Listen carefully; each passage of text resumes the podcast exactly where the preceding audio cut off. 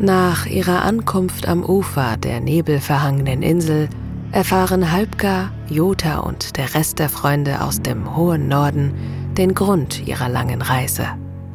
Es heißt, dass der Regent des Inselreichs, König Robe VIII., einer schweren Krankheit erlegen sei.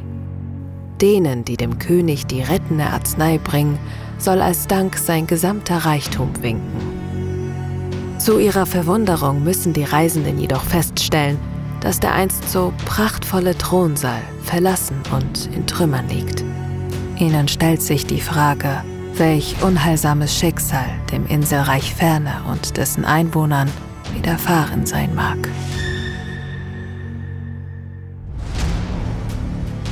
Die Raureif-Saga. Eine Hörspielreihe zur Zeit der alten Wikinger.